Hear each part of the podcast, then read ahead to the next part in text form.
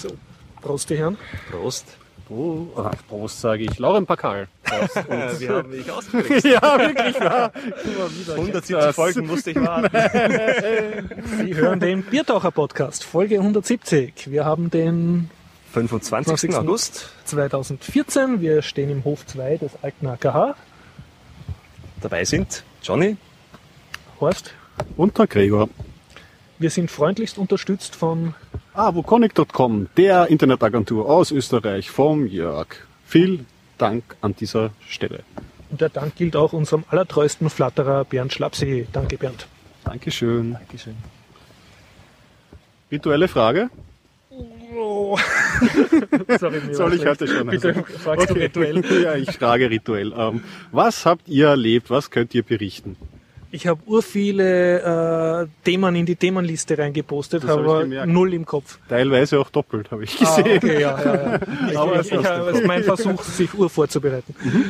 Ja, ich war ja schon lange nicht dabei, aber ich, bei mir hat sich viel getan in der Zwischenzeit, aber eben wenig auf der technischen Ebene. Ich war jetzt verheiratet mittlerweile. Ah, das klingt so, als bist du nicht mehr verheiratet. Und ja, ich war jetzt auf Hochzeitsreise und eben sehr viel offline. Und ich habe einen neuen Kobo gekauft für die Das Hochzeitsreise. ist ja immerhin. Ein wenig, ein ja, richtig. Thema. Und was für eins. ein, also ein technisches Thema. Und ich höre momentan ein bisschen schlecht noch, weil ich leichte Ohrenentzündung habe. Aber Mhm. müssen wir also lauter sprechen. Wir werden das über die Bühne bringen. Ja, gleich. Genau. Mit lauter Sprich. Ja, ja, genau, was ich erlebt habe. Mein Tablet ist kaputt, davon kann ich berichten. Tablet kaputt. Tablet kaputt. Oh je. Ja, dann habe ich ähm, viele Filme ange mir angesehen, ähm, unter anderem mit der jüngst verstorbenen Lauren Bacall. Ähm, auch mit Robin Williams äh, zwei Filme, der leider auch verstorben ist. ist. Zurzeit häuft sich das leider. Auch der Richard, Richard Attenborough ist ja auch, heute habe ich die Nachricht gesehen, auch, auch verstorben. Auch Das ein versterben nicht, Ding. nachdem du die Filme siehst. Nein, nein, nein, nein, nein, nein, nein. Ich, ich, man dich irgendwie militärisch ich, auch verwenden? Nein, nein, nein. Ich, ich hole das immer nach, aber es häuft sich gerade zur Zeit. Ich komme Okay. komm gerade ähm, nicht nach. Und ich habe ein, ein, ein Buch gelesen, das Rose-Projekt nennt sich das. Genau, mir fällt noch ein technisch kaputt machen. Äh, ich habe ein, ein Cover für mein Handy, also ein Schutzcover, und habe es trotzdem geschafft, mein Kameraglas beim Nexus 5 zu zerbrechen. Nein, wirklich zu zerbrechen, weil da benutzen sie ja noch ein stärkeres Glas als Das ist so stark, das ist so leicht springt nämlich. Oh. Also ich habe dann gelesen, offensichtlich passiert das vielen Leuten, weil es irgendwie unter großer Spannung steht. Oder Das ist nämlich nicht mal aufs Glas aufgefallen, also aufgekommen. Einfach durch die Sturzvibration.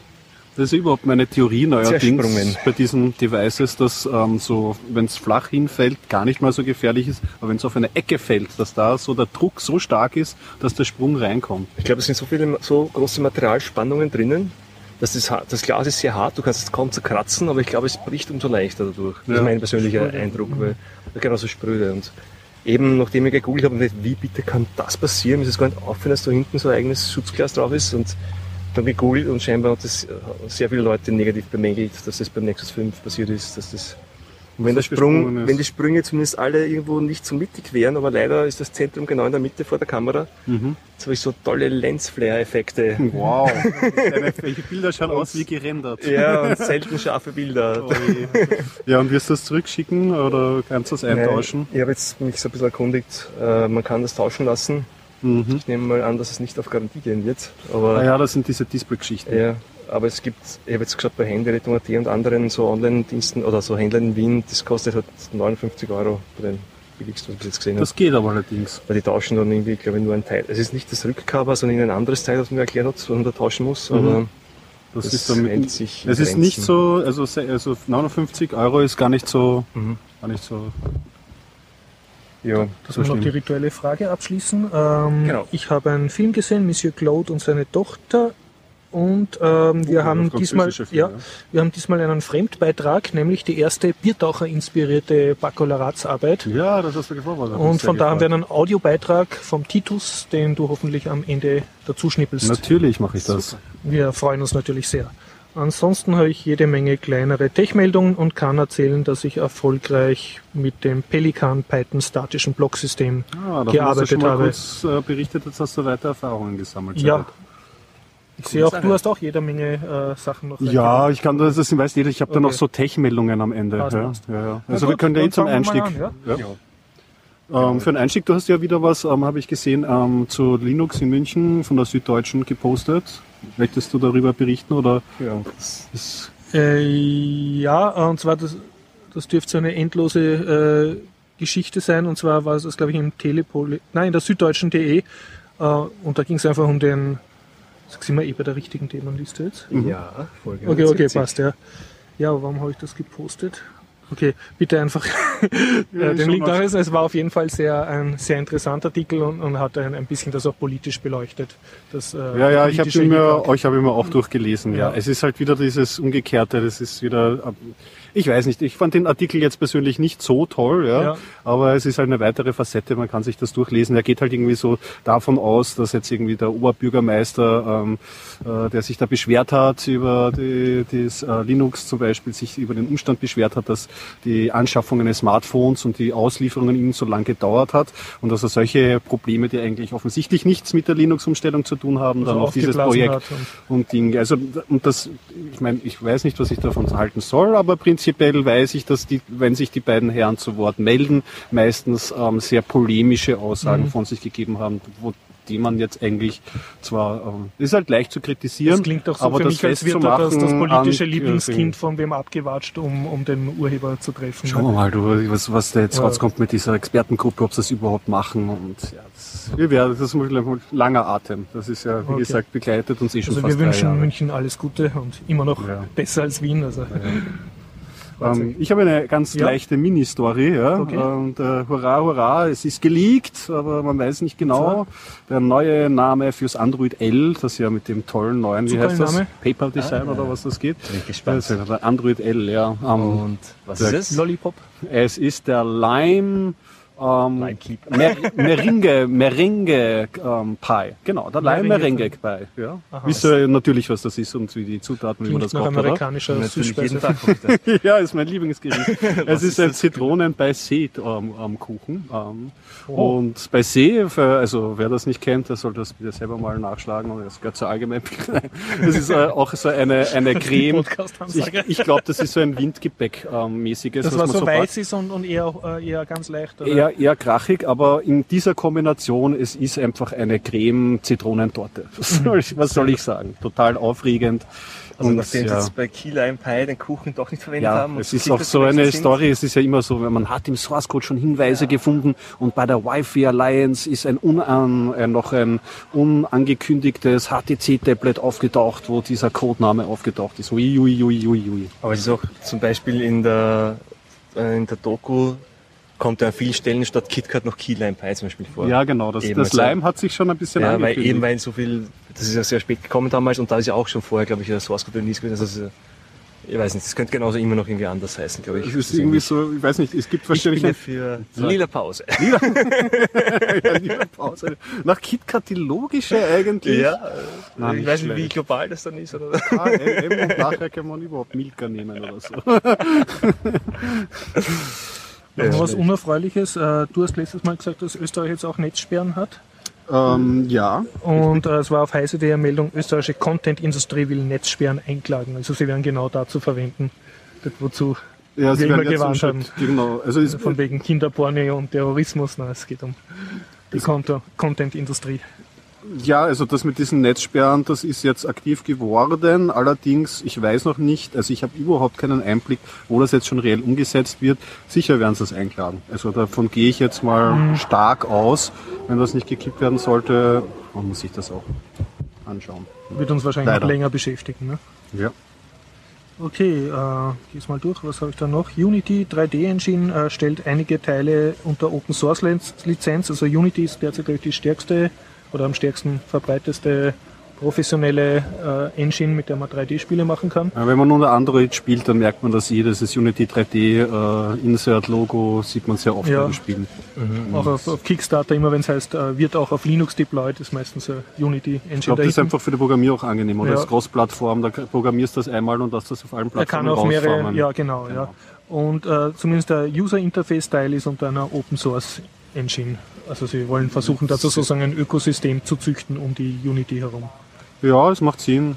Also es ist nicht die ganze Unity Engine äh, Open Source, aber ein kleiner Teil sozusagen, der hoffentlich nützlich Wahrscheinlich ist. so wie der Haupt erzählt hat auch teilweise, dass du einfach äh, eine Plugin-Szene entwickelst, die du teilweise Open Source führen kannst, wenn du es einfach so hergibst, gratis, so wie bei den CMS-Systemen, ja das oft ist, dass du gratis Plugins bekommst und teilweise halt ein Geschäftsmodell dahinter setzt. Ja. Warum nicht? Werden wir Okay. sehen. Kann ich meine Meldungen da, da durchackern oder habt ihr was, was euch auf der Ich habe Zunge immer schon auf der Zunge, aber Ja, nein, nein, acker mal durch, acker mal durch. Ja, aber also- du bist ja gerade so gut in Fahrt. Okay, äh, okay. Ähm, dann äh, GOG, das ist Good Old Games, äh, habe ich einen schönen Blogartikel gesehen von der Ars Technica.com, äh, ist ein bisschen älter schon, vom Dezember 2013. Und zwar geht es darum, äh, wie sie ihre, ihre Spiele ähm, verkaufen und wie sie die Hersteller, also die Rechteinhaber von Spielen überreden, dass sie die DRM-frei publizieren dürfen. Ja, schön. Good Old Game ist so eine Art Steam, also so ein, ein Publisher, hat sich spezialisiert auf ältere Spiele auf neuen Plattformen zum Laufen zu bringen, lauffähig zu machen, hat seit kurzem auch Linux-Support Ja. und äh, bei dem Artikel geht es aber eher darum, dass sie sozusagen über sein Interview mit dem Gründer, da schreiben sie sehr interessant, dass sie in Polen angefangen haben und den polnischen Markt halt beackert haben und von dort dann groß geworden sind. Und da schreibt er halt, was mir so imponiert hat, sie gehen in die Verhandlungen mit irgendeinem Konzern jetzt, der jetzt irgendein Spiel seit zehn Jahren nicht mehr auflegt, aber immer noch die Rechte hat dran. Und sie sagen, ja, kannst du uns nicht das Spiel geben, damit wir das halt in unseren Katalog reintun können. Ja. Und dann sagen die, naja, aber ähm, ihr, ihr wollt ja das DRM wegtun. Und das wollen wir nicht. Ne? Und dann argumentieren die halt, ja, schau jetzt, ihr habt seit zehn Jahren keinen einzigen Sale mehr gemacht und es ist seit zehn Jahren in den diversen BitTorrent-Seiten. Also die Gefahr, wenn man jetzt den DRM wegtut, ist sehr gering. Und äh, was mich äh, sozusagen, was ich nicht gewusst habe, ist, dass die ähm, das DRM sozusagen für die Firmen auch äh, wegtun oder sozusagen, wenn sie die Mastercopy kriegen, die ganzen Portierungen machen. Also das dürfte das Geschäftsmodell auch sein. Dass sie da diese. sie kriegen dann den Master, wenn es den noch gibt, und, und publizieren das, patchen das äh, und das halt sozusagen anpassen. Ja, es war mir auf jeden Fall sympathisch, als die Story rausgekommen Mhm. ist, dass diese Linux-Client gemacht hat. Irgendwas hat mich abgeschreckt. Der Florian, glaube ich, hat erzählt, dass man sich dort nicht so wie bei Steam dann so eine Library zusammenstellt, sondern dass man sich dann die Games dann doch einzeln drunter ladet. Stimmt das? Von, du da habe ich nicht Einblick. Ich habe noch nichts gekauft dort. Nein. Ah, Okay, das muss ich das selber verifizieren. Hm. Was mich, ähm, also ich bin ja nicht mehr auf Ja. Twitter aktiv leider, aber ich habe mir in letzter Zeit ähm, überlegt, wieder akt- aktiv zu werden. Doch jetzt ist eine Story hochgekommen, dass Twitter ähm, ähnlich wie bei Facebook ähm, Fremdtweets in den eigenen Accounts, in der eigenen Timeline anzeigen Das soll. machen sie schon länger. machen es testweise. Das Sponsored Tweet Test- habe ich schon gesehen. Sponsor Tweet, das ist ja schon die, das eine Konzept, aber jetzt werden sie es im größeren Umfang ähm, einführen, beziehungsweise war das bis jetzt ein Testbetrieb und jetzt scheint es so, als wäre es in, in ähm, Mhm. Sie haben Stein Zugriff gemeißelt. auf deine Weil du Timeline. hast nicht nur die Promoted Tweets zum Beispiel, Das auch, eine bezahlte Tweets quasi. Genau, richtig. Ja, ja. Du hast jetzt zum Beispiel auch Retweets von Accounts, die du followst, von denen du aber die Retweets nicht followst, die aber für dich relevant sein könnten. Also sie versuchen jetzt mehr über die Themen für dich rein zu Sie wissen, was gut für dich Du ist, was weißt du nicht mehr willst. selbst genau die Regeln, sondern es sind irgendwelche äh, obskureren Regeln. Ich die sage das nur Identica. Ja, was ist mit Identica? Es lebt, ich poste dort. Es hat nicht, Wirklich also ist nicht sehr Sie haben doch äh, irgendwann mal von einem Rewrite populär. irgendwas ähm, geschrieben. Sie wollten das nicht nochmal neu anstarten, das zu programmieren oder so? Weil das ja, das muss Dazu weiß ich selber nicht. auch anschauen. Also es funktioniert auf jeden Fall. Nur ich, also die Community ist natürlich wesentlich weniger aktiv. Folge meiner wüsten Behauptungen. ja. Noch dazu kann man ja Identica auch selbst betreiben, wenn man Ja. wollte. Das ist ja ein schön verteiltes System. Ähm, verteilt- Positives ähm, hätte ich aber noch. Ein Autor, den ich äh, sehr gerne mag, obwohl ich ihn nicht sehr oft gelesen habe, der Cory Doctorow, Mhm. wo ich auch mal der Republika ähm, ähm, reden gehört. Der bringt ja sehr viele seiner Bücher Ja. unter ähm, Common Creative License raus. Und da wird jetzt ein englisches, äh, ein, ein, ein Werk von ihm, nämlich Pirate Cinema, Mhm. ähm, ins Deutsche übersetzt und wird erscheinen. Ich weiß jetzt nicht, in diesem Artikel speziell ist nicht erwähnt, unter welcher Lizenz. Lizenz, ja. Allerdings ist das englische Original und das sollte man Mhm. wahrscheinlich eh lesen. Das ist unter der Echt freier Lizenz. Lizenz verfügbar Super. und downloadbar. Ja. Kann man ja mal an dieser Seite. Sag's nochmal den Titel. Ähm, das ist ähm, Pirate Cinema. Im Okay. Kurzabriss geht es um einen jungen Typen, der sehr viel ähm, Filme illegal downloadet, Mhm. aber die dazu benutzt, ähm, neue Filme zusammenzuschneiden. Remixer. Ein Remixer, genau. Klassischer Remixer. Aber für Film. Ja. Okay. Johnny, hast du uns? Ähm, ja, also ich habe gesehen, ich habe auch ein kleines Tech-Thema gelesen. Und zwar aus dem, aus dem Hause Microsoft, also Microsoft Research Labs. Die haben einen Algorithmus vorgestellt und das hat recht interessant ausgesehen und zwar zur, zur Stabilisierung von, von Timelapse, also so Zeitraffer-Videos, Okay. die mit äh, von Helmkameras oder anderen Fixed-Mounted-Kameras, die am Kopf, also zum Beispiel mit Google Glasses oder Sportmäßig. Genau, also wenn du zum Beispiel beim Mountainbiken oder Joggen oder sonstigen oder mit dem Google Glasses eine, also eine fix montierte Kamera hast, Mhm. wie es mittlerweile immer mehr gibt am Markt und häufig verwendet werden und dann damit filmst und du bewegst du dauernd den Kopf. Das heißt, du hast dann einmal links, einmal rechts und so weiter. Wenn du es dann im Zeitraffer abspielst, dann ist das total verwackelt, also einfach links, rechts, weiter, oben, unten, wo du halt hinschaust. Aber es ist ja immer jeder Bereich einmal zu sehen, weil ja du dauernd, also die, ist ja jeder Teil des Bildes quasi mehr oder weniger im Bild. Ah, ja. Und sie, äh, dieser Algorithmus macht dann auch ein Zeitraffer-Video draus, aber mit ganz smoothen Kamerabewegungen, weil er diese Schwenker nach rechts, links, oben, unten einfach rausfiltert und immer nur die Hauptbewegungsrichtung zusammenstellt. Bei ihm schaut der wieder nach vorne und Mhm. Ja, schon so, kann die. Ränder sozusagen da wieder so dazu nutzen, also diese Wackler, Ausreißer. Also vor allem auch wenn du ganz weg schaust, nämlich du schaust später wieder nach vorne oder hast vorher nach vorne geschaut und, jetzt, und die paar Frames, die fehlen, kannst du dazwischen ja errechnen, weil die Gegend hat sich ja nicht verändert. Ah, ja, ja, Oder ja. schaut zumindest ein bisschen holprig aus, aber man sieht es kaum auf den Zeitraffer-Videos. Unser Game schaut wirklich erstaunlich gut aus. Ich muss sagen, es- sie haben gezeigt, dort in diesem Demo-Video auf YouTube gibt es äh, einen Bergsteiger, der so einen Berg hochklettert, der wirklich in alle Richtungen guckt hat. Mhm. Und da hast du echt ein schönes, cooles Zeitraffer-Video, wie sie diesen, Okay, diesen ja. Gipfel da hochklettert, also Gipfel, diese steile Felswand. Passiv wandern. Und der andere ist äh, ein Radfahrer, der durch die Stadt fährt, wo du wirklich voll smooth Bewegungen hast und überhaupt nichts. Also wenn du es normal anschaust, ist es ohne Kopfschmerzen nicht so, also du erkennst da kaum etwas, weil die Kamerabewegung viel zu zackig und hin und her gehen. Dann hast du wirklich total stabilisiertes, schönes Video durch die Stadt zum Beispiel, wo sich bewegt. Also scheint echt was Cooles zu sein und werden wir wahrscheinlich bald im Produkt noch sehen, denke ich mal. Also, Ich habe jetzt leider nicht geschaut, wie das lizenziert ist, ob das in der offenen Lizenz ist oder ob das dann irgendwas eigens ist, aber ja, mal sehen. Spannend, ja. Gerade solche Technologien, die sind dann sicher auch gut in vielleicht in Smartphones verbaubar und so und das wird uns dann im Endeffekt ja gut nutzen. ebenso Google Glasses oder andere Headmounted Wo du ja Teile genau werden richtig, wo da du jetzt das wieder eher interessant. Ich hätte zwei Ah. kleine Politmeldungen. Mhm. Jo. Eine ist äh, ähm, ein, auch von der Süddeutschen, äh, da schreibt jemand, warum er den Anti-Amazon-Protest nicht unterschreiben wird. Das ist eine Polemik, Polemik, kann man ganz gut lesen. Und die Grundaussage war, dass die ganze Buchbranche eh sterben wird, weil sie sozusagen dinosaurierhaft nicht schnell genug mit der Zeit geht und dass die da eigentlich ihre Privilegien verteidigen und halt nicht innovativ sind. Und, so. Okay, und dass das nicht den Autoren zukommt. das wirst du verlinken, diesen Ja, Artikel. Ist, ist Also verlinkt, ja. Ich, ich das hab's ist zum weiteren. Meinungsbilden ja, Ja, also sozusagen. Mhm. sagen wir mal die andere Seite sozusagen. Und das andere äh, für uns äh, ein bisschen relevanter. Und zwar geht es darum, um den Islamic State, äh, also diese Kämpfer.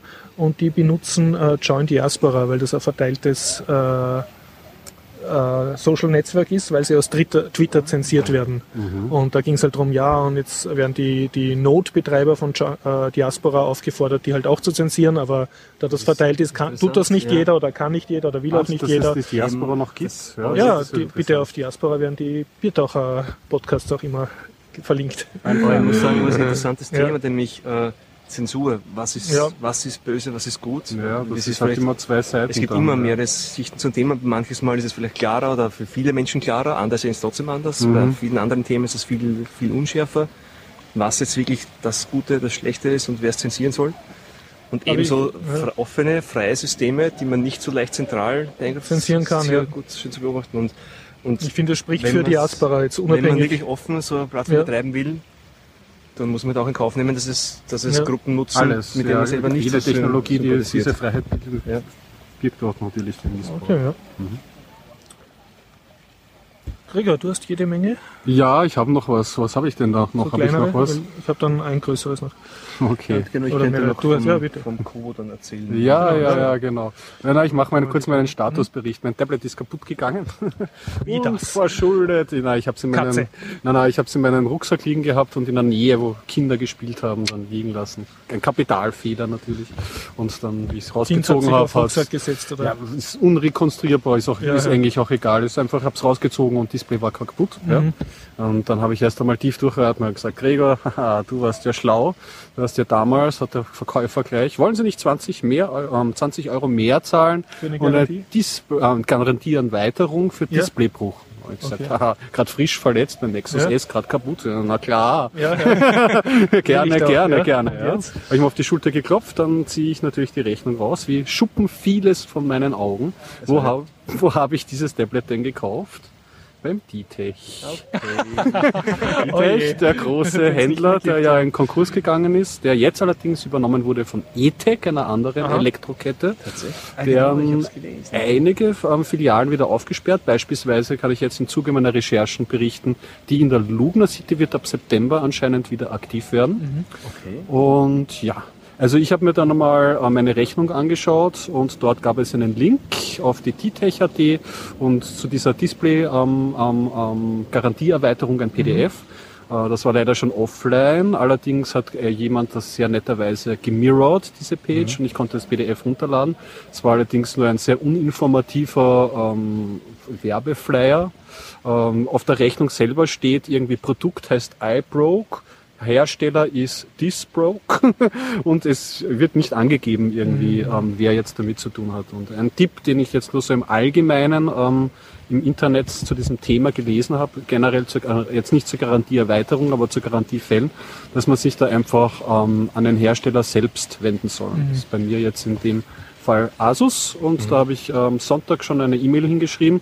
Der ähm, Kommunikationskanal ist nicht ganz zu meiner Befriedigung, weil das ist ein Webformular, das ähm, nicht sehr viel Freiheiten lässt und mir gleich einen Servicetermin ausmachen möchte. Das habe ich aber dann im Infofeld hinreichend beschrieben, dass ich nicht so einen haben möchte, habe nur meinen Fall beschrieben. Und netterweise, das hat mich schon einmal erstaunt bei so einem großen äh, Konzern, ist heute schon eine E-Mail gekommen, wo sie geschrieben haben, bitte zeigen, also Erst einmal der Servicetermin ist einmal abgesagt und fehlgeschlagen, okay, ja. Aber ähm, bitte schicken Sie uns mal den Kaufbeleg und dann können wir weiterschauen. Und Ja, dann, dann werde ich weiterschauen. Das wird jetzt mal meine erste Anlaufstelle sein. Wenn das viel sch- schlagen sollte, ähm, nehme ich mein Glück und ähm, laufe dann ab 1. September in die Lugner City und frage mal dort nach. Aber das ist reines Glücksspiel, glaube ich. Also das kommt, da sieht man ja nicht durch, ob sie das in der Konkursmasse irgendwie jetzt auch diese Verträge übernommen haben oder nicht. Und ja. Muss man schauen, ja, wenn einem der Versicherung, jetzt bin ich so richtiges Insolvenzopfer zum ersten Mal in meinem Leben, ha, 35 Jahre und dann, ja, Insolvenzopfer, das fühlt man sich schon erwachsener. Besser da, das bei Mount Gox zum Beispiel. Ja, genau, mit höheren Beträgen, ja, da bin ich, da bin ich äh, echt froh. Die bombardieren nämlich, also bombardieren, ich bekomme jetzt, ich habe keinen Cent bei Mount Gox gehabt, aber offensichtlich einen Account, weil ich bekomme Ja, regelmäßig von einem japanischen Anwalt E-Mails auf Ah. Japanisch. Auf Und dann, Japanisch, und dann mit einer kurzen, viel kürzeren englischen Zusammenfassung, also ich wundere mich, was da drin steht, dass jetzt da scheinbar Termine, also irgendwelche Fristen, die jetzt bis 2016 laufen, also das, ja, selbst wenn da noch Geld rausschauen würde, muss man viel Geduld haben. Gibt es ja vielleicht Ja. gar kein Bitcoin mehr. Ja, ja, ja, ja. Vielleicht wirst du als Zeuge geladen nach Japan oder so. Oder? Das wäre so Japan-Urlaub. eigenen Kurs. Ja, ja, das auf eigene Grund, ne? das macht dann irgendwie Spaß. Ja, wenn ich dafür etwas bekomme. Nein, aber das Konkurs ist blöd. Ich, mein, ich habe mich schon gefragt bei so Display- oder Geräteversicherungen, ob es die auch bei großen Versicherern gibt, dass man die quasi unabhängig selbst Das wäre das wäre auf jeden Fall eine sinnvolle, voll sinnvolle Serviceleistung. Da muss man halt schon sagen, da wäre es, ähm, auch wenn man kein Apple-Freund ist, aber es ist ein Vorteil, dass man davon ausgehen kann, dass es die Firma noch ein Zeitl geben wird. Und dass dann dort so Geräteversicherungen, dass du einen verlässlichen Hardware-Partner hast, schon viel wert ist. Weil wie man es auch dreht und wendet, Mediamarkt und weiß ich nicht, wie die anderen Märkte heißen und dann noch ein extra Dritthersteller und sich das zusammenstöpseln. Ein schönes Einkaufserlebnis ist zurzeit, alternative Hardware zu kaufen, selten. Ja. Ja. ja, aber was, Ja, was will man für gute Hardware. Ja, genau. Deswegen kaufe ich mir so. Ja, ich kaufe mir eh oft Hardware. Ich darf nichts sagen. Ja, Hardware, Kobo. Mediamarkt, äh, Stichwort. Ja, genau. Ich war ja jetzt auf äh, längeren Urlaub. Mhm. Wir haben eine schöne Insel auf den Malediven genossen. Sehr viel zu zweit. Wie es sich gehört für Hochzeitsreise und Yes. äh, natürlich auch Lesestoff besorgt. Und äh, nachdem bis jetzt im Hause nur ein Kobo vorhanden war und wir schon im letzten Urlaub so ein bisschen gestritten haben, wer den Kobo hat, muss ich, da muss ein zweiter E-Book wieder her, weil so viel Gepäck habe ich auch wieder nicht oder will Mhm. mitschleppen. Und E-Books sind ja praktisch gerade im Urlaub. Ja. Und wir, ich hatte ja bisher schon eh auch so wie du den Kobo Touch, den ersten Mhm. älteren, und war dann ganz erstaunt, dass es schon mehrere gibt. Und dann, ich hatte, wie gesagt, nur sehr kurz Zeit, weil wir waren quasi am, am letzten Tag vor dem Abflug, am nächsten Tag ging es schon los. und dann nur mal wenige Stunden, wo die Geschäfte offen haben und jetzt noch schnell einen zweiten E-Book wieder auftreiben, ohne jetzt natürlich. irgendwas zu kaufen, was ich nicht später bereue.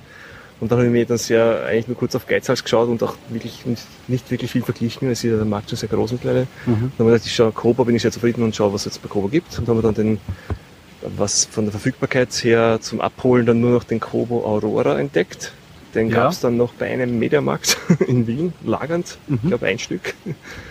In Pink, aber ja. Ja, also die Farbwahl war, bei mir war das auf jeden Fall ein ausschlaggebender Ja, Faktor dann auch. Allerdings, ja, meine Freundin, Ja, Frau hat sich eh echt gefreut darüber. Und mittlerweile hätte ich gern den neuen, aber also ich kann zum Gerät selbst kann ich sagen, er hat ein bisschen ein anderes Format. Das ist, er ist nämlich etwas äh, niedriger, aber es liegt auch daran, dafür dass der Rahmen, also ich glaube, das Display ist von der Größe her ziemlich gleich, Mhm. aber der Rahmen ist einfach schmäler. Okay. Hat er den Nachteil, also Nachteil, weil ich glaube, die meisten Reader haben doch sehr ähnliches Format, dass er in so die meisten Hüllen nicht ganz reinpasst oder zu kurz ist. Also er rutscht Okay. dann so weit runter, dass du Verstehe, den dass er so- Teil nicht siehst. Beim Hüllen kaufen, da muss man aufpassen. Genau, da muss es etwas, weil ich glaube, es gibt ja viele Hüllen, die so quasi generisch für einen Großteil der Reader passen. Bei mir dort nämlich auch gleich so von, keine Ahnung, No-Name, billige E-Book-Reader-Hülle halt beim Mediamarkt dazugegriffen und da war eben genau das Problem, dass wenn er reinrutscht, dann siehst du, das ist die unterste Zeile nicht. Und du musst nicht immer so hochdrücken. Mhm. Aber ansonsten vom Gerät her, er ist deutlich flotter als der alte Ja. und äh, mit Hintergrundbeleuchtung, die man schön mit zwei Fingern so dimmen kann. Also es Das ist ein Luxus. wirklich schönes, angenehmes Erlebnis. Äh, Sonst gibt's nicht viel zu sagen. Also er schluckt anstandslos alles, was ich habe an, an, an EPUBs, Mobis, mit und ohne, also mit dem Adobe DRM oder ohne. Ja. Ist auch aufgefallen, dass das Hochladen von EPUBs ähm, einfach so mit USB anstecken, da funktioniert das mit den Covers wieder. Vielleicht Ja. war das nur ein zwischenzeitlicher Bug Also bei in der mir- Firmware. Bei mir ging's immer. Also ich hatte ja den, ich hatte den alten ja so gut wie nie geupdatet, unter anderem auch, weil du einmal irgendwann erwähnt hast, das Genau. war, hat dir nicht gefallen. Mhm. Und dann habe ich gedacht, was brauche ich Update, wenn ich so zufrieden bin und der ist eh nicht online. Ich lasse ihn einfach so. Und dieses Mal vor dem Urlaub eben an diesem einen Tag, wo eh schon Packstress und so weiter und, und dann hat er mir halt angeboten, er möge jetzt updaten. Ich dachte, na, Gottes Namen, und habe dann nicht mehr dran gedacht, habe ihn dann abgedatet und eben von der, ich weiß nicht, wie viele Versionen ich jetzt übersprungen habe. Jetzt auf jeden Fall die, dieses User-Interface schaut ja, ich dachte zuerst, dass das neue, von diesem neuen Reader, das schaut auf dem alten Kobo jetzt auch so aus. Also Ja. der, die Bibliothek schaut anders aus, wie du schon damals berichtet hast. Genau. Und ich habe halt auch so den Verdacht, dass der alte Kobo, also die alte Hardware, dass er spur langsam ist beim Mhm. Durchblättern und so Dinge. Allerdings habe ich den Eindruck, dass beim Lesen das Umblättern schneller geht. Okay, Vielleicht ist das das ist jetzt äh, So subjektiver Eindruck von dem Blätterverhalten. negativ, aber ich weiß nicht, ich habe es zwei, drei Mal immer dann, wenn, ich ihn weggelegt habe während dem Lesen vielleicht irgendwie viel herumgetatscht habe, keine Ahnung, also immer wenn, also es ist niemals während dem Lesen normal aufgedreht, so immer dann, wenn ich zum Beispiel im Flugzeug kurz in die Tasche, ohne ihn auszuschalten, Mhm.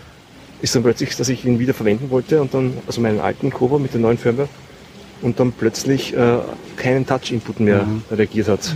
Ja. Und wenn ich nur kurz auf Ruhemodus und einschalten, hat es auch nichts geändert. Erst wenn ich ihn ganz, also vier Sekunden Power runterfahren, komplett, und dann halt so die 15 Sekunden hochfahren, On und off again. dann ging's wieder. Aber ansonsten, Mal vielleicht nachrecherchieren Ja. einfach mal, ob, da, ob das mehr Leute irgendwie haben. aber es ist jetzt sehr, sehr selten, es ist jetzt ganzen Urlaub, glaube ich, zweimal, dreimal, na, na schon öfters, drei, viermal aufgetreten, aber es war jetzt nie eine große, es hat nicht so gestört. Und hast du jetzt auch eine konkrete Verbesserung gesehen durch das Update? Ja, nein, es ist einfach das User Interface dieses neue, diese neue Übersicht, Mhm. nicht mehr so regalmäßig wie es vorher war. Mhm. Und Diese, da, es gibt auch die Gesten, oder? Das ist ja, ganz gut. also diese äh, Pinch. Pinch geht am alten nicht, am neuen schon. Ja. Ich glaube, das hatte mit der Technologie des Schirms zu tun, oder? Das Ja, eine ist kapazitiver Touchscreen und es das ist so, andere. dass ich, also das mit den prinzipiell muss ich sagen, die Beleuchtung finde ich extrem super praktisch. Also ich hätte Ja. es nicht gedacht, beim alten Cobotouch gibt es keine Beleuchtung. Es, man gewöhnt sich sehr schnell, dann, dass man am Abend total angenehm Ja. noch Geht mir genauso. Und eben, so. man kann mit zwei Fingern nach oben und unten streichen, die Helligkeit wirklich sehr stufenlos regeln, total angenehm. Allerdings, eben wie du gesagt hast, der neue hat jetzt äh, auch diese Pinch-to-Zoom-Geste zum Schriftgrößen ändern. Mhm. Und das geht natürlich nicht so nahtlos wie beim Smartphone, wenn ich eine Webseite zoome, sondern das dauert ja eine Zeit lang. Auch beim neuen dauert es Mhm. eine Zeit lang, weil das Display ist alles neu rendert. Und hin und wieder passiert es, dass du eigentlich nur die Helligkeit ändern möchtest und so sehen die zwei Finger Wischgeste Ausführst. Zoom-Geste ver verwechselt wird und du hast auf einmal so 3 cm große Lettern. Ist vielleicht zu viel des Guten irgendwie. Und Da wollten sie so ich- diese Tablet-Logik reinbringen, aber das funktioniert vielleicht auf ePaper einfach noch nicht. Außerdem, ich will das, ich will die Schriftgröße, also die, der Use Case ist ja viel seltener. Die ändere ich einmal bei einem Buch oder Genau. vielleicht zweimal. Ja. Und da reicht es mir, wenn ich da unten kurz das Menü tippe und das Mhm. mit Plus, Minus oder mit dem Schieberegler ändere. Während die Helligkeit ändere ich doch sehr häufig. So am Ja. Abend auch also nicht so hell und so weiter und, oder möchte ich es abdrehen. Also das würde ich mir wünschen, wenn man es irgendwo deaktivieren könnte, diese Pinch-Zoom-Ding. Aber Ja. ansonsten ist das sehr solides Gerät. Also Ja, von der Optik ist mir aufgefallen, er schaut tabletmäßig aus, weil der Rahmen und der Schirm in einer Ebene Ja, genau, ist. stimmt. Das ist absolut eine Ebene. Das, ist war ja bei Kobo Touch und Ding war immer diese Vertiefung. Also absolut die Verarbeitung überhaupt finde ich ist sehr schön. Also das ist absolut, alles ist nahtlos, Mhm. eine Ebene. Also das, ich glaube, es ist auch eine Spur leichter. Und Der er hat- Akku ist nach wie vor nicht wechselbar, oder? ist nicht wechselbar. Ja, Zumindest ich habe das es nicht.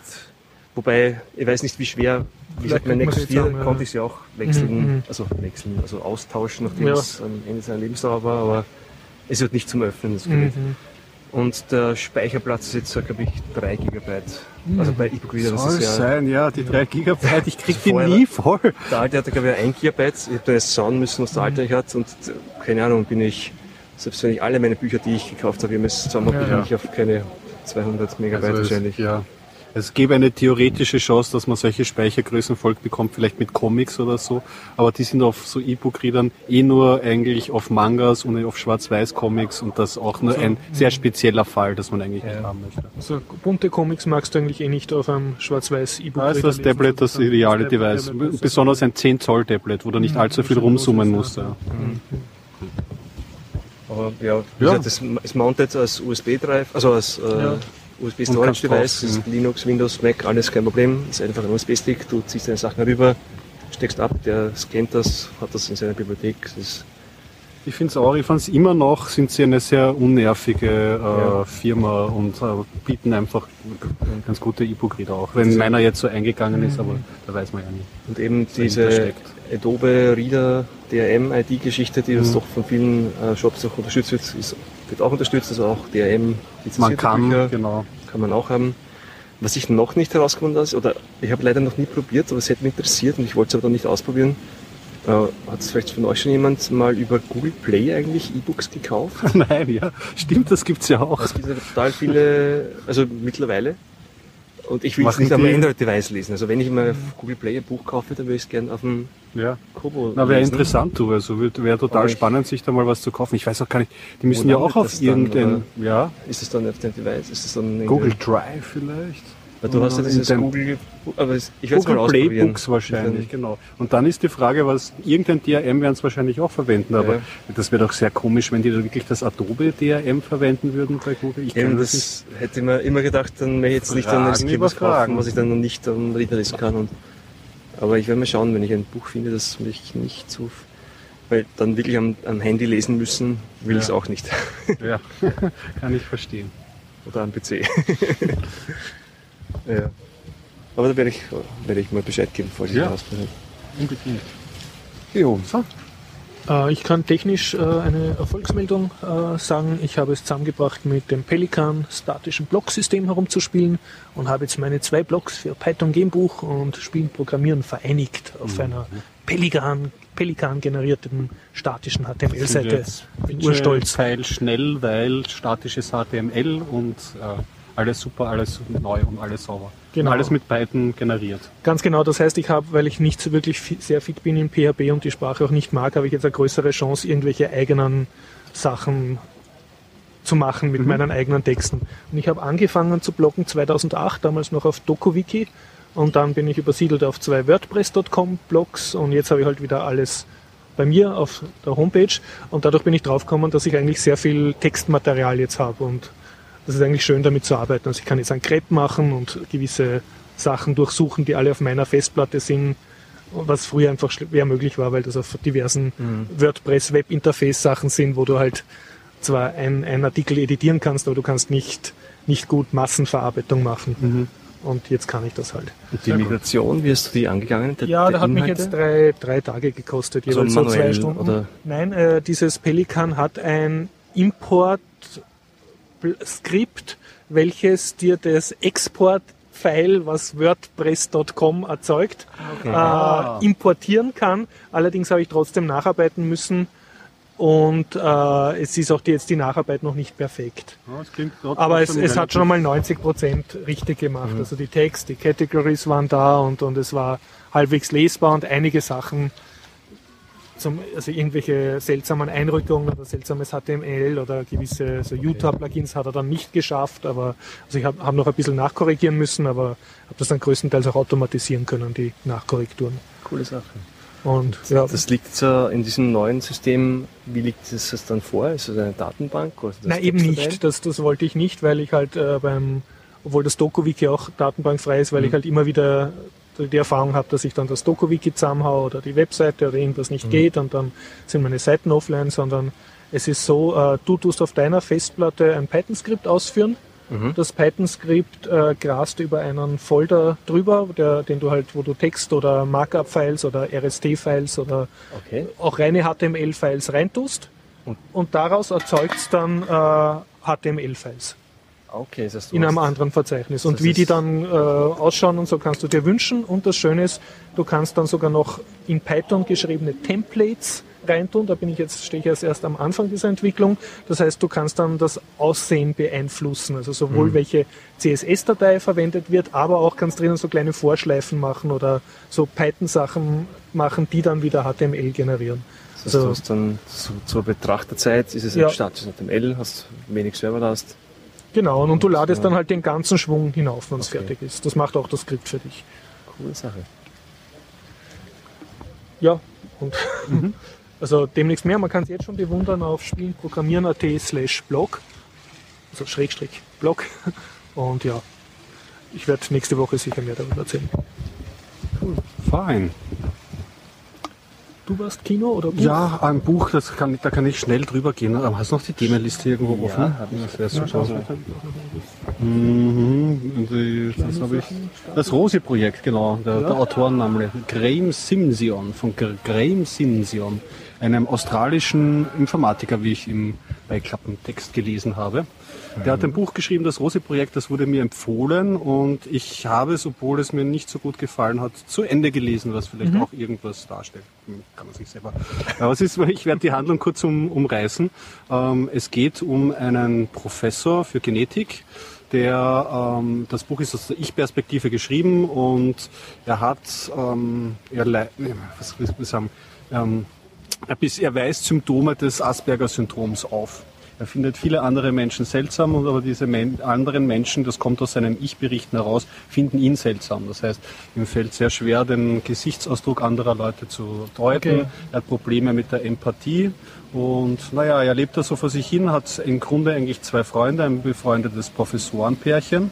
Einer ist ein Psychologieprofessor und seine Frau, die eine offene Ehe führen. So. Und ähm, er äh, beginnt dann eines Tages das Ehefrauenprojekt ähm, ähm, zu, äh, in Angriff zu Also er nehmen. will eine Ehefrau Er möchte eine Ehefrau, er ist jetzt schon lange alleine, eben ob seiner ähm, ähm, sozialen Mhm. Ähm, Inkompetenz Inkompetenzen, genau, und entwickelt einen sehr detaillierten Fragebogen, den er überall postet, den er gut ähm, aus, auswerten kann und ähm, wo auch diverse so, ähm, also nach wissenschaftlichen Methoden Ja. arbeitet und den gibt er aus und im, ähm, da hat er nicht so große Erfolge zu verzeichnen, aber eines Tages, also er gibt dann noch teilweise diese Antwort, ähm, beantworteten Fragebögen seinem Psychologiefreund da. Ah, die, der soll mithelfen. Genau richtig und er schickt ihm dann eben eine Frau namens Rosi und Mhm. da beginnt die Handlung ihren Lauf, weil ähm, Rosi hat, das ist vielleicht noch nicht so Spoiler, ein Projekt, also ähm, ähm, hat eine Frage, nämlich sie sucht ihren Vater und da kann natürlich ein Genetiker ganz gut helfen. Mhm. Ah, okay. Und da entwickelt sich dann so Das heißt, ein, kann in die Ehe was einbringen. ja, ein amoröses, ein amoröses Abenteuer, kann man sagen. Ja, es, es ist dann Ding. Und die ersten 20 Seiten haben mir sehr gut gefallen, weil ähm, es war halt sehr interessant zu sehen, wie er halt immer die Leute men- seltsam findet und wie er seinen Tag einteilt, halt so einen genauen Terminplan und da eine Aikido-Einheit und jetzt mein standardisiertes Wochenessensplanprogramm, der ist ein bisschen immer Asperger. Nein, ja, genau, richtig. Es Ja. er leidet leicht Okay, am Asperger ähm, am Syndrom. Ja. Und, ähm, und, da, und da werden sehr viele Anekdoten rundherum Mhm. ähm, erzählt. Das Problem daran ist, sobald dann auch diese Liebesgeschichte an Mhm. Fahrt aufnimmt, dann ähm, wird halt dieses Asperger-Syndrom so ein bisschen zur Point, zum Pointenlieferanten. Okay. Das heißt, du hast dann schon, er hat dann zum Beispiel, es halt so bei inselbegabten Menschen oft ist, der hat so ein gutes Gedächtnis und eines Tages muss er undercover als Cocktailmixer arbeiten und er kennt dann auf einmal alle Rezepte und ist viel besser als jeder Cocktailmixer dort und gibt überall die Drinks aus und so. Ja.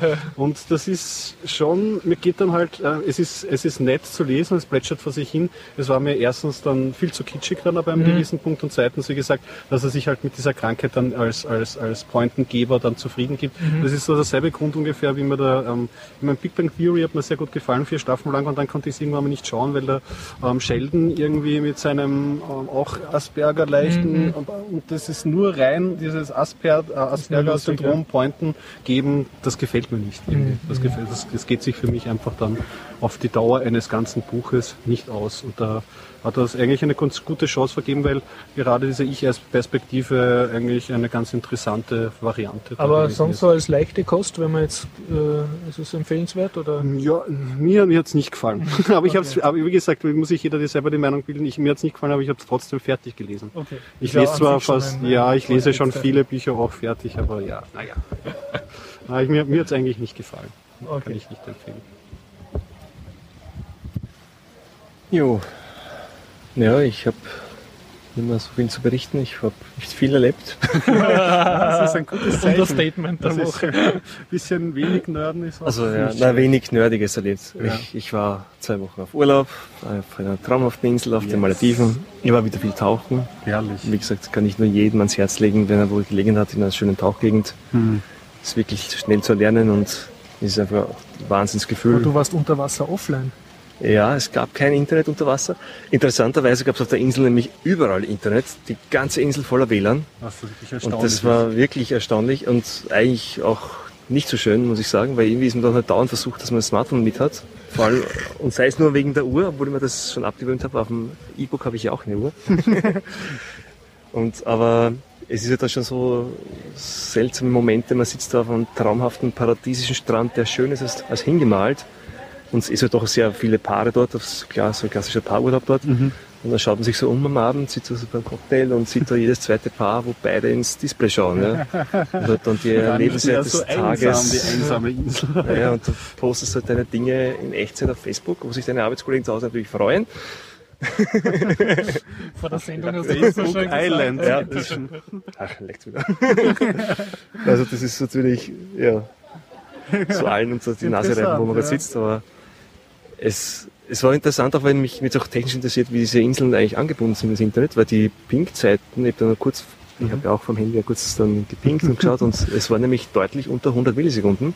Zum Beispiel Ping auf meinen Servern in Österreich und ich, daraus habe ich geschlossen, dass es eigentlich kann das ja keine Satellitenverbindung dann sein, oder? Weil ich müsste, oder sind die so auch so schnell?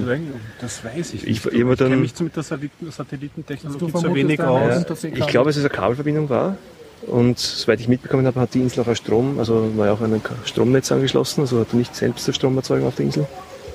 Und ja, allerdings war es auch bei Schlechtwetter das Internet deutlich schlechter. Also ich habe keine Ahnung, vielleicht war es doch irgendwo anders eine Satelliten-Uplink-Verbindung, ich weiß es nicht, aber es war generell so, dass das WLAN war zwar überall sehr gut, also über toller Empfang, aber halt das, die, der Uplink ins Internet war halt Das extrem ist das grau, Schlimmste. Das grottenschlecht. ist die Hoffnung auf Online-Sein. Ich habe doch vollen Empfang und ich bin im WLAN, aber es geht nicht. Dasselbe ich glaub- Feeling kriegst du auf jeder Computerkonferenz, Ja, wenn Konferenz. wenn es Ja. mehr als 100 Leute im Saal sind.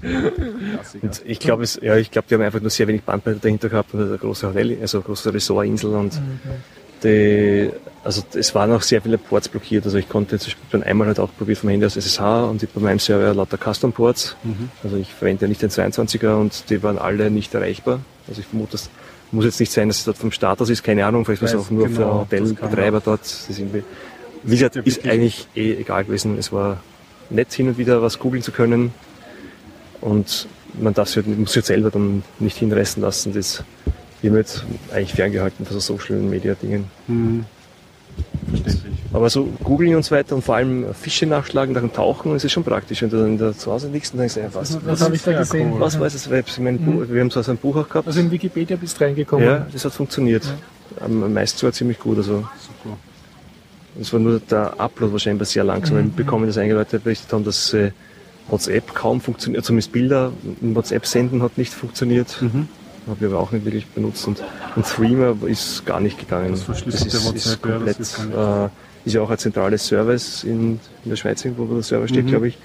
Und ich weiß jetzt nicht, welche Ports sie verwenden. Ich nehme an, die waren halt nicht freigeschalten, weil der konnte nie, also es ist immer rot geblieben, der Balken, Chancenlos. und konnte nicht connecten. Ja. Aber soll mal Schlimmeres passieren auf den Malediven.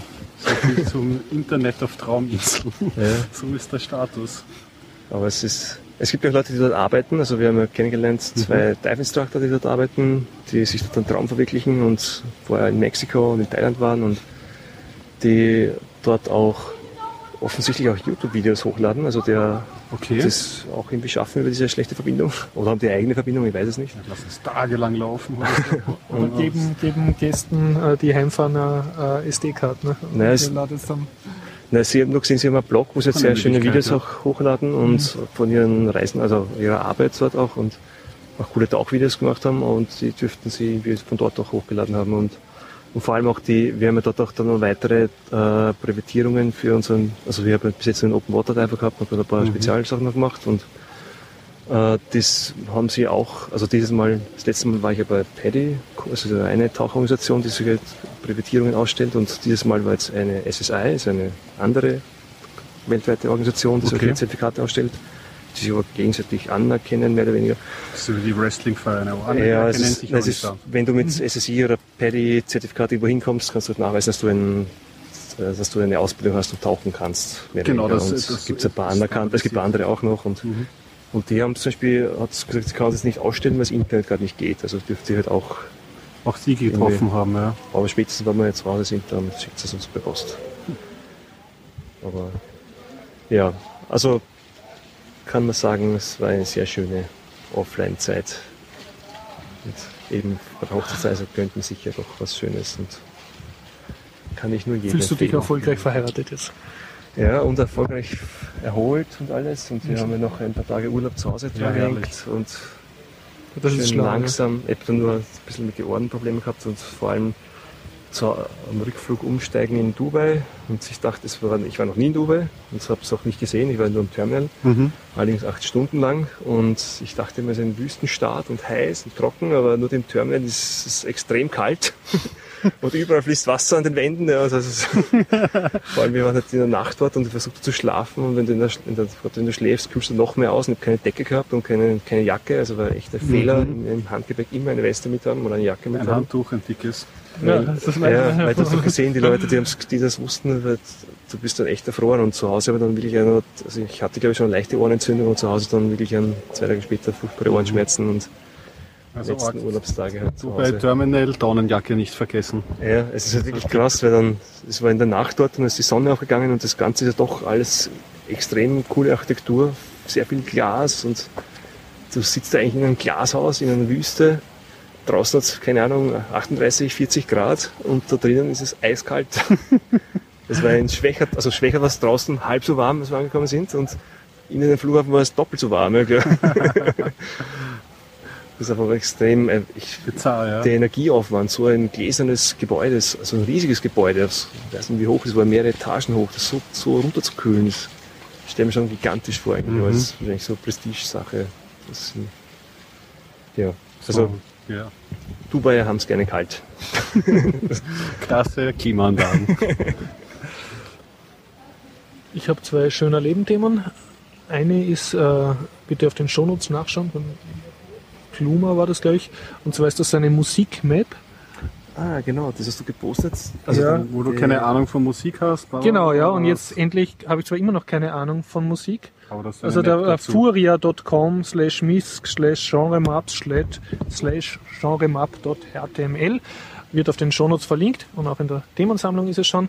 Und was ist das? Das ist so eine riesige Webseite, wo so eine Wortwolke ist und jede Wortwolke ist äh, ein, äh, eine kleine Musikrichtung, Rap oder so. Und du kannst mit Steuerung F die auch wirklich durchsuchen. Also es sind wirklich Text. Ja. Und, und ich habe natürlich nach Austropop gesucht und das ist wirklich wahrhaftig. Es gibt Austropop und das Schöne ist, du klickst dann auf eins drauf und hörst dann ein typisches Sample. Okay. Das heißt, wenn du immer Aber schon wissen wolltest, Nur eine Wortwolke ansonsten. nur eine Wortwolke, die ist die scrollbar ist, von den. Das ist Na, einfach die, die räumliche äh, Lage. ja. Also, es gibt ein paar sind größer, glaube ich. Ja, und ja. dann sind die Subrichtungen. Wieder Ah, okay, also so. die Also Räume, schon die Beziehungen sind schon äh. Ich weiß jetzt aber nicht genau, wie sie sich zusammenstellen, aber es ist halt wirklich so eine große Map. Also ich war selber sehr beeindruckt, dass Ja. sich jemand da scheinbar manuell die Arbeit gemacht hat oder es ist irgendwie algorithmisch erstellt worden. Also Null, null Ahnung. Aber es ist auf, auf jeden Fall nett, weil ich habe nie gewusst, was jetzt Rhythmen und B slash Fusion ist und dann klickst du drauf und hörst halt, dass du umge was einen umgekehrt vorstellen kannst, ja, und kannst dich halt so einfach drumherum klicken. Ja, du kannst nämlich auch äh, nach Bandnamen suchen Ja. und dann eine Zuordnung, also Ah, sofern es okay. hinterlegt ist, äh, zu welcher Musik also das Mhm. zu, zuordnen halt ist im Allgemeinen. Und dann siehst du auch eine, eine andere Map, die um diese Band andere Bands gruppiert, je nachdem. wie die in diese Also Richtung auch mit Vertretern, das ist aber ja, schon sehr aber das cool. finde ich, ich, mein, ich, ich glaube, das ist manuell kuriert, also dass diese Daten zusammen. haben sie auch einfach nur MP3s ausgewertet. Da gab es ja immer so Ja, äh, ich- Stilrichtungen ich früher. habe es ne, nicht genau, also ich das über das About habe ich nicht genau durchgelesen, Hm. aber die, ich habe mir nur ein bisschen durchgeklickt und es war wirklich sehr faszinierend. Also ich, Mhm. Das ist eine coole Sache für die, für die Bookmarks. Hm. Kann man nur empfehlen. Zum Dazulernen. Einen Film habe ich noch. Hast du noch? Ich habe noch zwei schnelle Filme zum. Machen wir mal deine. Ja. Also ich habe ja zwei Filme mir von der Lauren Bacall angeschaut. Das ist eine arrivierte amerikanische Schauspielerin, die ist dieses Jahr jetzt vor ein paar Wochen gestorben, ähm, im Alter von 89 Jahren, war verheiratet mit Humphrey Bogart, den man ja kennen könnte aus diversen Filmen. Und ich wollte einfach aus dieser Zeit, hatte ich dann das Bedürfnis, mir Filme anzuschauen, bin dann gestoßen auf Key Largo. Ja. Key Largo ist eine Insel, die liegt, ähm, wurde, wird im Vorspann erklärt, zwischen ähm, Amerika, also Amerika und Mexiko. Das ist ein, ein, äh, eine Insel davon irgendwie, die dazwischen liegt. Und ähm, der Humphrey Bogart spielt mit und die Lauren Bacall eben. Und der Humphrey Bogart spielt einen Zurückkehrenden aus dem Krieg, der ähm, die Familie seines gestorbenen Armeekollegen besucht. Ähm, diese Familie besteht aus dem, einem Hotelbesitzer, der ein Hotel auf Key Largo hat und ähm, dessen Tochter. Und er kommt in dieses Hotel herein und schon, wie er sich den ersten Drink bestellen möchte, wird er schräg angemacht und sagt so, ah, gibt's keine Drinks hier und gehen Sie doch raus und so. Und dann geht er raus aus dem Hotel und trifft auf den alten Vater, alles wieder nett. Und ähm, so die Grundstoryline dieses Films ist, dieses ähm, Hotel gerät in Gewalt von Rocco, einem Gangsterboss. Und Klingt so ähm, nach Western. Es hat vielleicht ein bisschen was für einen Western, wenn man, wenn man Ja. das Setting komplett ändern würde und so. So rein thematisch wird es dem. Film Noir nicht ganz zugerechnet. Es ist in Schwarz-Weiß gedreht Ja. und es geht dann halt, ähm, ist diese Gangstergruppe, die diese, ähm, die einen Deal dort abwickeln, ab- abwickeln möchte mit Falschgeld, mit einem anderen Gangster und die die Leute dort irgendwie als Geiseln hält. Und der Humphrey Bogart stellt sich also ähm, schwächelnder, zweifelnder Held sich heraus und beschützt dann aber im Grunde dann die, die restliche Gruppe. Ja. Und man muss anschauen mit dem zeitlichen Abstand, mich hat das schon unterhalten, aber ich muss sagen, es ist nicht der allerbeste Film, den ich jetzt gesehen habe. Und man muss ihn auch wirklich so, hm, es ist ein Flick, es ist ein Movie, es ist nicht ist kein Film, der irgendwas vermitteln möchte, der will halt so, ha, Gangster ist da und da ist die Gruppe und dann hast du die alten Dialoge und wenn man sich diese Gruppe anschaut, ist es auch wirklich noch amüsant, weil halt teilweise ja noch da schon diese Stereotypen der alten Zeit halt gezeigt werden und der Rocco ist auch nicht der allerhellste irgendwie. Das ist ganz schön, da gibt es so eine Szene, da ist er ganz nervös, der Rocco, weil der Humphrey Bogart ihn irgendwie narrisch macht, irgendwie künstlich, weil es kommt da noch ein großer Sturm auf und so. Und dann bittet er einen oder anderen Gangster, bitte erzähl, sag, aber sag irgendwas, erzähl irgendwas vor dich hin. Ja? Und der erzählt dann irgendwie so wie aus der Maschine, ja, und in zwei Jahren wird die Prohibition wieder eingeführt und diesmal werden wir alles besser machen, die Gangster werden alle zusammenarbeiten und so. Und der Rocco, so zehn Minuten später, kommt ja die andere verhandelnden Gangster rein und er repliziert halt diesen gesamten politischen Blödsinn halt nochmal und so. Es- So, also es gibt kleine Gags, aber es ist jetzt, also viel spannender war der zweite Film, ähm, also der war aus dem Jahr 1947 und dann zweite war wesentlich später, 1959, nennt sich der Northwest Frontier. Auf, auf, auf Deutsch hat er überhaupt den, den, den, den reißerischen Namen Brennendes Indien. Und es spielt im Jahre 1905 und das Setting ist so, dass ähm, ein muslimischer Aufstand in Indien stattfindet, in einer britischen Provinz, eben der ähm, Northeast ähm, British äh, Frontier Provinz. Und ähm, dieser Maharaja bittet ähm, die englische Armee, ihren Sohn aus dieser Stadt, die gerade angegriffen wird von den Muslimen, ähm, herauszutransportieren und aufs, ins, sichere, in sicheres Gebiet zu bringen. Ja. Und da hacken sie sich einen Plan aus. Die Lauren Bacall spielt die amerikanische Gouvernante dieses Prinzen. Die, ähm, und sie hacken sich den Plan aus. Sie nehmen einen Zug, einen alten, der gerade noch funktionstüchtig ist, brechen durch die feinen, äh, feindlichen Linien durch und ähm, fahren dann mit dem Zug äh, zu ihrer Destination. Ja?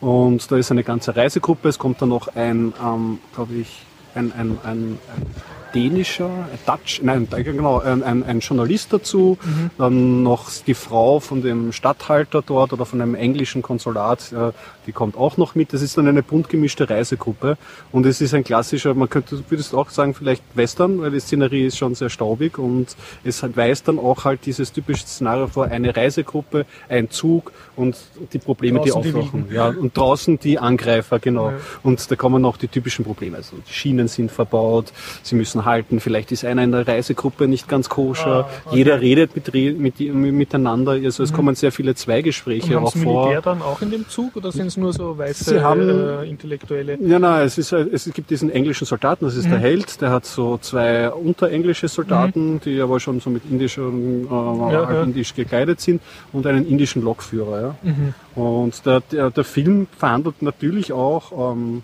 also der Grundtenor ist so, die Amerikaner, die da mitspielen, die machen sich immer ein bisschen über die Engländer lustig mit ihrem niedergehenden Reich und dass die irgendwie mhm. nichts mhm. schaffen und die Amerikaner, die packen halt an. Mhm. Die Engländer sind natürlich, ja, und das muss man doch so und wir sind doch die Guten hier in dem mhm. Konflikt. Der Journalist sagt, naja, so gut seid ihr eigentlich gar nicht und so.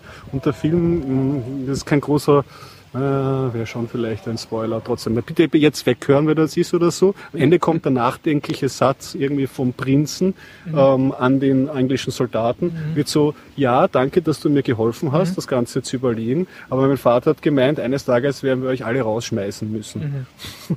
Also es wird, es wird schon, also es wird schon darüber geredet. Allerdings muss man sagen, es ist ein, ein, ein äh, Unterhaltungsfilm, ein Abenteuerfilm mhm. Mhm. und es wird auf eine wie man es heutzutage eigentlich nicht mehr erzählen könnte, äh, äh, Weise erzählt. Also mhm. sowohl die englische Blickrichtung als auch dieses mhm. Heldentum. Mhm. Nicht zu viel erwarten. Allerdings, wir haben wirklich so ich finde das so einen schönen, wenn, wenn, das, wenn, das, wenn man Sonntag äh, Vormittag nichts zu tun hat, wenn man zufälligerweise wach ist, die Sonne scheint und man möchte aber trotzdem nicht rausgehen, dann schaut man sich diesen Film an, trinkt einen Earl Grey Tee dazu ah, und, so eine britische und fühlt sich, ja genau, und fühlt sich da bei diesem Film eigentlich ganz wohl aufgehoben. Ja genau, Indeed und dann schaut man sich das an. Also es ist, der hat mich auf jeden Fall ähm, mehr überzeugt okay. als der Kiel. Und es war so ein bisschen 40er Jahre Zeitgeist reflektiert auf 1905. Also ja, richtig genau. Ja, das ist so 50 Jahre vorher. Nach, nachher, ne? Genau. Okay, ja, coole Sache. Ja, das war's. Also ich habe noch eine Latte andere Filme gesehen, erzähle ich das nächste Mal. Ab jetzt. das wird jetzt dein, dein Stehsatz. Ja, ich, ich habe es, es, gibt so viel es der Queue. Du hast okay, aber auch einen Film Ich habe äh, ja, mir angeschaut äh, Monsieur Claude und seine Töchter, mhm. französischen äh, Feel-Good-Film, äh, Motivkino, original mit Untertiteln und kann ich sehr empfehlen. Äh, muss sagen, Kino war voll und äh, es wurde auch herzhaft gelacht, also im Kino. Also nicht, mhm. auch ich selber, also mehrmals den Bauch halten müssen. Das ist ein sehr gutes Zeichen beim ja. Film. Ich habe den Podcast gehört, der wurde auch gut besprochen und das Interessante ist, das wusste ich nicht, ja. die Hauptrolle dieser ja, Monsieur Claude. Claude der hat in den früheren Asterix und Obelix. Der Asterix-Darsteller. Ah, das, okay, ja, das, das, ich, das habe ich ja nicht. Der ist jetzt halt so ein, spielt jetzt so einen grauhaarigen Herrn. Mittlerweile. Und, und das Thema ist halt so Alltagsrassismus, also ein, ein französisches Pärchen, er ist so Notar, geht's ganz gut und sie haben vier wunderschöne Töchter und die heiraten mhm. und die Familie ist so sehr katholisch und speziell die Frau und, und der Mann ist so ein bisschen konservativ und Gaullist und was machen die?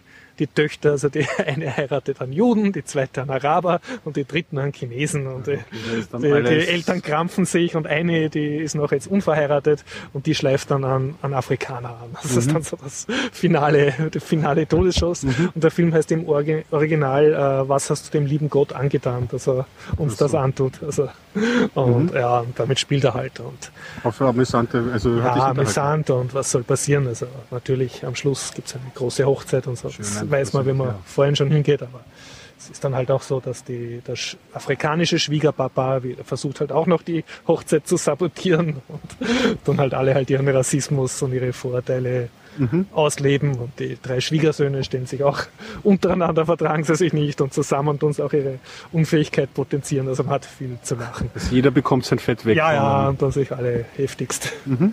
Und ja, sonst siehst du halt lauter schöne französische Schauspielerinnen, wo du denkst, oh. Spielt auch in, in, in, auf seinem Land oder wo spielt Es Stadt? kommt, ja, kommt irgendwie so raus? Paris kommt als böses, böses, verruchtes Multikulti-Dings vor, wo man die Töchter nicht hätte hinschicken sollen studieren, Ah, weil dadurch schleifen sie so selber, sitzt, ähm. selbe Benetton-Schwiegersöhne an und am Land wäre die Welt in Ordnung gewesen, aber man, man kriegt nicht genau raus, wo Okay. das ist. Also wahrscheinlich so Provinzstadt. Aber es ist äh, ja sehr nett. Eine Empfehlung so für Ja, ja, kann, schauen. Ja, ich glaube, äh, Ja, fertig, Ja, weil dann äh, leite ich jetzt nur kurz ein, du schnippelst das nachher dran. Ja. Die, äh, Der Titus, wenn ich das jetzt richtig ausspreche, äh, erklärt im folgenden Audiobeitrag seine Biertaucher inspirierte Backarbeit. Mhm. Und da geht es einfach über die Performance von Kickstarter-Projekten. Ah, sehr gut.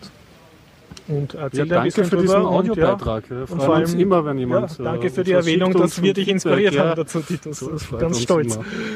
Wir warten auf die Biertaucher inspirierte Masterarbeit Ui. Wie? Ja, genau, und Doktorarbeit. Dann war es. ja, auch, ja. Dr. Biertaucheriums. Doktor, ja. wir, wir würden auch gerne erwähnt werden und da hatte die Biertaucher.at in der Doktorarbeit vorne auf Seite 1. Wir danken. Das kommt immer. Genau, ja. Pinguin mit dem Bier. genau, ja, ja, ja. Aber wir haben ja noch ein paar 100 Folgen Zeit. Noch. Okay, ja, dann viel Spaß und sonst, wir treffen uns nächste Woche wieder. 19.30 Uhr am Montag, Innenhof 2 höchstwahrscheinlich, sonst bei Schierwetter in der Zypresse, Westbahnstraße 35a. Wir freuen uns, wenn Sie uns besuchen. Habt es fein. Jawohl. Bis dann. Hat uns gefreut. Bis dann. Ja, hallo, liebe Biertaucher. Ihr habt mich gewissermaßen dazu ermutigt, meine Bachelorarbeit zum Thema Kickstarter zu schreiben. Und zwar um die, geht es um die Erfolgsfaktoren. In einer Episode wurde besprochen, dass es sicherlich auch interessant sein könnte zu wissen, welche Präsentationsvideos gut gelaufen sind, oft geteilt wurde und so weiter. Ja, und ich habe äh, Interessen eigentlich, meine Interessen sind breit gestreut, aber auch sehr, sehr beliebig. Kann man nicht, nicht alles wissenschaftlich untersuchen, im Gegensatz zu Erfolgskriterien. Nun, herausgekommen ist bei der Arbeit folgendes. Ich habe 148 Projekte, die im Beobachtungszeitraum vom 12. bis zum 20. November 2013 ausgelaufen sind, evaluiert. Die Evaluierungskriterien waren Kategorien, Projektsumme, Laufzeiten, Prämienstufen, die wurden aufgeteilt in drei, also bis sieben Prämien, sieben bis zwölf und darüber. Bei der Online-Reputation wurde geschaut, ob der Projektverantwortliche auf sein persönliches Facebook-Profil, Twitter-Kanal oder YouTube-Seite verlinkt ist, beziehungsweise wurde auf der International Movie Database recherchiert, ob derjenige schon im äh, Filmbusiness bekannt ist. Dann wurden die Projekte in Genre-Kategorien zugeteilt, Abenteuer, Biografie, Comedy und so weiter. Es wurde geschaut, ob es Projektfotos gibt, auf die Wortmenge beziehungsweise gestaffelt nach Projektsumme wurde sich angesehen. Bei der Projektkommunikation wurde sich angeschaut, ob es von der Projektseite Verlinkungen zu einer eigenen Homepage gibt oder Facebook-Fanseite oder Twitter-Kanal, beziehungsweise wenn nicht, ob es, ob es Social Media Seiten zum Projekt gibt, auch wenn sie nicht angeführt sind. Das wurde dann anhand der dortigen, der jeweiligen Suche recherchiert. Genauso bei Kickstarter Videos, verlinkt oder nicht verlinkt, beziehungsweise wurde äh, neben YouTube auch noch andere gelistet, also alles andere als YouTube. Und wie oft das Projekt auf Facebook geteilt wurde. Für andere Social Media Seiten funktioniert der Counter nicht, ist nicht da oder wie oft es eingebettet worden ist, kann man leider auch nicht nachvollziehen. Methodenkritik, Likes, Follower, Aufrufe auf YouTube können auch nach Kampagnenende Klicks sammeln, tragen aber nichts mehr zum Erfolg des Projekts bei. In dem Fall haben sie mein Ergebnis verfälscht, die Aussagekraft meines Ergebnisses. Ich habe bis zu knapp einen Monat nach Auslaufen der Projekte auf diesen Seiten noch Daten gesammelt. Außerdem gab es Schwierigkeiten bei beliebigen Projektnamen. Das führte oft zu Verwechslungen bei Social Media Kanälen. Also der Projektname Lake of Fire zum Beispiel brachte größtenteils nur Treffer zum gleichnamigen Musikstück. Zu den Erfolgsfaktoren in den Kategorien waren Dokumentation, erzählender Film und Kurzfilm erfolgreich, in den Genres Biografie, Drama und Familie. Die Laufzeiten bewegten sich bei den erfolgreichen Projekten meistens unter 45 Tage. Erfolgreiche Projektsummen bewegen sich um und unter 5000 Dollar, beziehungsweise maximal empfohlene Projektsumme 25.000 Dollar. Prämien ab einer siebenstufigen Prämienstufe waren Projekte vergleichsweise erfolgreich. Bei Wortmengen und Fotos gilt bis 5000 Dollar genügen 800 Wörter, bei Beträgen darüber zwischen 800 und 1600 Wörter.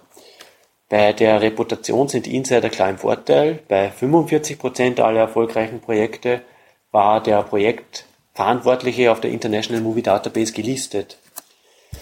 Zusammenfassend lässt sich sagen, polarisierende Themen haben hohe Erfolgschancen, Biografien, Kurzfilme, fiktionale Erzählungen, wichtig ist auch die Reputation und eine genaue Aufschlüsselung, wofür die Summe verwendet wird.